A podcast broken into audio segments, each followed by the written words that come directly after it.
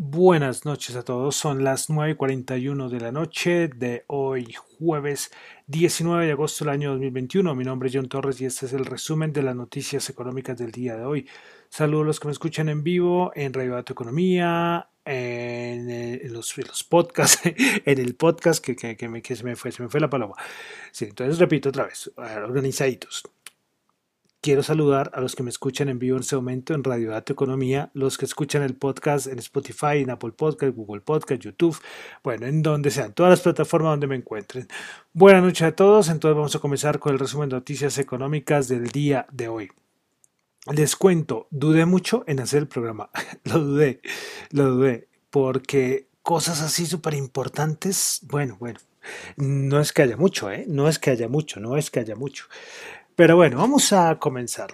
Comenzamos con China, que en este momento eh, los interesados, la bolsa china sigue cayendo. Se me acabaron de sonar como dos alarmas que yo tengo por ahí puestas y la bolsa china creo que sigue bajando. Lo de la bolsa china es tremendo, eh, tremendo. Bueno, respecto a China también se supo esta madrugada que va a continuar liberando cobre, aluminio y zinc de sus reservas estatales. Recuerden que ellos están haciendo eso para que los precios eh, no suban tanto. Bueno, bueno, ahí son las medidas que toma China, ¿no? China ahí está en, en su cuento y bueno, es la forma de gobierno de China y lo más posible es que sean potencia mundial en unos años, pero tienen cosas, ay Dios. Bueno, a ticos macro, vamos a Japón, dato de inflación, una caída del 0,3%, el dato interanual, el anterior había sido una caída de menos 0,5%. Bueno, Seguimos ahora a ver para el dato de índice de precios de productor en Corea del Sur. El dato mensual 0,7% y el interanual se ubican 7,1%. El anterior dato había sido de 6,4%.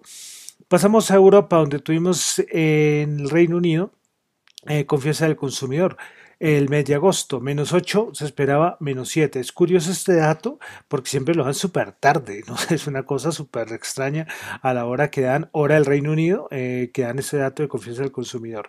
En Estados Unidos, Estados Unidos tuvimos el dato semanal de subsidios de desempleo el dato semanal de nuevos subsidios se ubicó en 348 mil, se esperaban 364 mil. Los continuos, 2 millones 820, se esperaban 2 millones 800 mil. Bueno, de Colombia a Estados Unidos es que otra cosa sería rellenar, ¿no? Pero a mí no me gusta eso, eso lo hacen muchos medios, pero, pero yo no lo hago, en el sentido de que, bueno, eh, eh, es que hay cosas que, que no son tan económicas, pues lo de Biden, que pocas cosas se saben respecto a Afganistán, el plan de infraestructura poco se habla, es curioso, poco se habla del plan de infraestructura desde, que pasó lo de Afganistán, por ahí Yellen, pero ay, Yellen es que no dice nada nuevo, y de resto nomás, de resto una, una cierta manera, entre comillas, calma en ese sentido, pero como les digo, todo en este momento está centrando a ver qué va a pasar con Biden con lo de Afganistán y otra una cosa importante es que Biden sigue perdiendo puntos a favor, ¿no? ¿Saben cómo le parece la, la, la, actuación del presidente? Esos que hacen en todos los países, esas encuestas, pues Biden sigue perdiendo puntos. Ojito por ahí. Bueno, pasamos a los mercados. Eh, hoy de petróleo no les tengo nada de petróleo, sino una noticia de, de gas, de gas natural. Y es que Gazprom pues espera que la producción en el 2021 sea mayor ojito, que en el 2019. Esto automáticamente cuando se la noticia eh, afectó los precios del gas natural. Tras de que los precios del gas natural son bien volátiles, esto le dio un poquito más de, volatilidad a los precios. Hoy reportó Macy's en Estados Unidos, pues beneficio por acción de 1.29, se esperaba 0.2. Eh, las ventas fueron de 5,65 billones, se esperaba 5 billones, pues, mm, pues bastante bien, ¿no? Los datos de, de, Macy's en ese sentido. Recuerden que yo solamente doy un pedacito nomás de los estados financieros. Estos son páginas, ¿eh? Páginas y hay un montón de cosas, las estimaciones, ver eh, índices de rentabilidad, eh, bueno, índices financieros, análisis, bueno, ya los que saben de análisis de empresas lo, lo entenderán mejor. Bueno, y aunque no lo crean, vamos a pasar ya a los índices. Ayer en la noche, caídas fuertes en los futuros, caídas fuertes y soportaron a nivel técnico soportes importantes. Recuerden lo que yo les dije cuando fue el lunes, creo que fue el lunes, el martes, no recuerdo, lo de los quants, que esta semana es de cuidado. Y los quants insisten que el día más clave es el día de mañana a las ocho y media de la mañana hora colombiana cuando abran los mercados porque es el vencimiento de opciones. Entonces, ¿qué pasa? Para decirlo en términos que se entiendan, eh, parte del mercado va a salir a defender y otra parte eh, lo contrario, ¿no? A, la baja, por como le digo, es que es una cosa que para explicarlo eh, no hay necesidad porque esto no es un programa, no es un programa técnico de explicación de términos, ¿no? Pero sí va a haber un vencimiento de opciones, ¿ok? y entonces los quants dicen que si mañana no se defiende eh, a las ocho y media, entre ocho y media y 9, pueden, o va a haber bajadas muy fuertes si no se defienden, pero si llegan a defenderlos, podemos tener un rebote bastante fuerte. Entonces, ellos habían advertido lo del 2%, caídas del 2% como mínimo. Eh, si sumamos lo que ha pasado las últimas dos, sí podría acercarse ahí, pero que el día clave es mañana a nivel, como digo, de los quants los analistas cuantitativos, los que se meten en todas las entrañas de los mercados. Como les digo, no es análisis técnico, no es análisis fundamental, sino análisis cuantitativo. Y es un poco denso. Gamas, deltas, un montón de cosas que son súper densas. Pero bueno, Veremos a ver, al momento los quants nunca han fallado, dicen que mañana ese vencimiento de opciones va a ser clave. Entonces vamos a ver si tenemos o bajadas fuertes o un rebote importante, un rebote importante. Y esto aplica para los índices de Estados Unidos, especialmente el SP500, el Nasdaq y ahí de pasadita el Dow Jones porque el que no levanta cabeza es el Russell de las pequeñas compañías. Y hay algo que sí es muy importante decir, es que este Russell son las pequeñas compañías que casi todas operan dentro de Estados Unidos, el SP500, el Dow Jones, el Nasdaq, hay em, eh, empresas que operan en todo el mundo, mientras que estas del Russell eh, son pequeñas compañías. Pues, ¿qué pasa? Como los datos de crecimiento, que yo lo llevo repitiendo hace semanas, salen malos, esto eh, afecta a la economía de Estados Unidos y lógicamente a estas empresas que están muy vinculadas con el crecimiento solo de Estados Unidos. Las otras, el SP500, el Dow Jones, todas las que están listadas ahí, están más involucradas a nivel global. Entonces, bueno, veremos a ver a ver qué va a pasar. Eh, muchos diarios decían que era por lo de las minutas, eh, pues lo de las minutas de hacer federal, pues como le digo, no.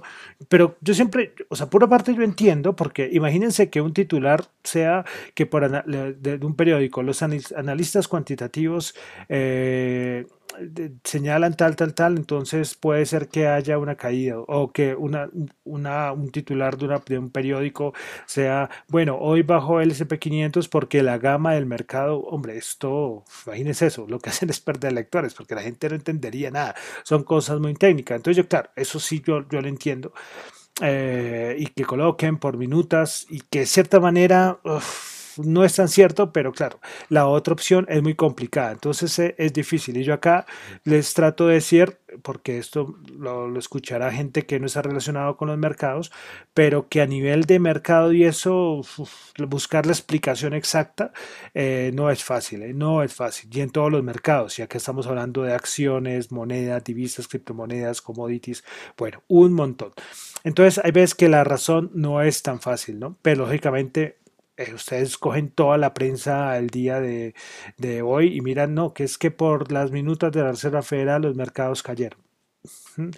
Bueno, sí, pues uno respeta, pero acá, como les digo, esta es mi opinión, ¿no? Acá yo puedo estar equivocado, todo solamente hago mi análisis personal y se los comunico. Ya si usted me dice, no, John, estás equivocado, me parece súper bien, como ha pasado muchas veces, ¿eh? No, John, te equivocaste en tal cosa, es totalmente válido. Pero bueno, entonces, eso entonces estaremos pendientes mañana a ver qué va a pasar en esa, en esa apertura, en ese vencimiento.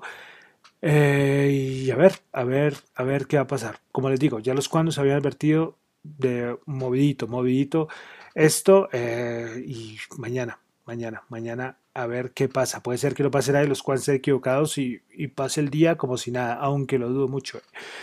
Pero bueno, pendiente entonces de la volatilidad. Listo, entonces vamos a pasar a los índices. Eh, comenzamos con el Nasdaq 100, que el día de hoy subió 76.05%, 14.933. Principales ganadores en el Nasdaq 100 tuvimos a Sypnosis 8.7, Trip.com 5.3, Netflix 4.1%. Principales perdedoras del día, Illumina menos 7.8, Pinduoduo menos 7.7 y Moderna menos 5.8%. Bueno, en el SP500, principales ganadoras del día, perdón, subió 5 punticos, 4.405. 0,1%. El principal ganador del día en el SP500, Bad, Bad Body Works 10,2%, Synopsis 8,7%, Netflix 4,1%. Principales perdedoras, Illumina menos 7,8%, Moderna menos 5,8% y Occidental Petroleum menos 5,8%. Vamos ahora al Dow Jones. El Dow Jones bajó 66 puntos, menos 0,1%, 34.894 puntos. Principal ganadora del día, Cisco 3,8%, United Health 2,5%, Microsoft 2%. Principales perdedoras, Boeing menos 3,1%, Walgreens Boots menos 3% y Caterpillar menos 2,5%. Bolsa de Valores de Colombia el MSCI Colpa volvió a subir, tres punticos, pero subió 0,2%, 1.329 puntos. Principales ganadores del día en la Bolsa de Valores de Colombia, eh, Promigas 5,7%, con concreto 3,4% y Mineros 2,1%. Principales perdedoras tuvimos a Fabricato 6,4%, Bolsa de Valores de Colombia, menos 2,9% y Ecopetrol, menos 1,8%. Vamos al petróleo, WTI 63,5 bajo 0,7, Brent 66,5 bajo 0,8. El oro 1782 bajo 8. Hay que mirar siempre cómo se comporta ese DXY, ¿no? que es la canasta o el índice, la canastica que agrupa el dólar versus las principales divisas del mundo. Es muy importante. Bueno, Bitcoin 46.575, pero había hace un momentico, hace como que antes de empezar, que estaba subiendo con fuerza, 47.162. Vea pues. Pues bueno, de criptomonedas. Se me olvidó ayer comentarles que eh, Robinhood, esta aplicación donde hacen trading en Estados Unidos, aplicación de teléfono, pues bueno, mostró estados resultados. Eh, no los tengo acá, salió el día de ayer, pero me pareció curioso, es que casi todo depende de sus ingresos. Eh, dependen es de, de, lo que la gente mueve en criptomonedas. Me pareció curiosísimo. Y otra cosa curiosa es como el 60 o el 50 o el 60% de lo que ganan por criptomonedas los de Robinhood es solo Dogecoin. Wow, wow, wow, wow. Imagínense eso, solo Dogecoin. Eh, mejor dicho, Robinhood es, lo que los beneficios, creo que son los beneficios, no quiero errar por ahí, pero sí son gracias a Dogecoin. Increíble, ¿no? Increíble esto. Bueno, más cositas de criptomonedas. Hoy Coinbase, el CEO, dijo que el 10% de sus beneficios van a ser invertidos en criptomonedas, pues la junta directiva de Coinbase ha autorizado la adquisición de 500 millones en criptomonedas. Salió el CEO por ahí de Coinbase. Coinbase, les digo que es un exchange centralizado, el principal exchange centralizado en Estados Unidos. Eh, bueno, y él salió a decir hace nada, una hora más o menos, salió a decir que, que van a comprar de todo. Claro, es que hay una crítica de Coinbase, es que Coinbase es el, el, el, principal exchange centralizado de Estados Unidos, pero ellos mostraron en, como en sus balance que tenían muy poquito Bitcoin. Toda la gente dice, bueno, a ver, estos son el principal exchange de criptomonedas de Estados Unidos, pero tienen muy poco Bitcoin. Entonces, ¿cómo se, cómo, cómo se explica esto? Pero bueno, van a meterle 500 millones de dólares. Bueno, ahí no, nadie se puede quejar. Listo, bueno. Y para finalizar, como siempre, dólar 3.876, la tasa representativa del mercado subió 15 pesos. Bueno, con eso termino el resumen de las noticias económicas. Mañana a ver qué va a pasar con el mercado. Interesante, muy interesante. A ver qué va a pasar el día de mañana. Pero bueno, cada día tiene su afán, ¿no? Bueno, entonces con esto termino por el día de hoy el resumen de noticias económicas. Recuerde que lo mío son solamente análisis, reflexiones personales. Esto no es para nada ninguna recomendación de inversión. Mi nombre es John Torres. Me encuentran en Twitter en la cuenta arroba John y en la cuenta arroba Dato Economía. Muchas gracias.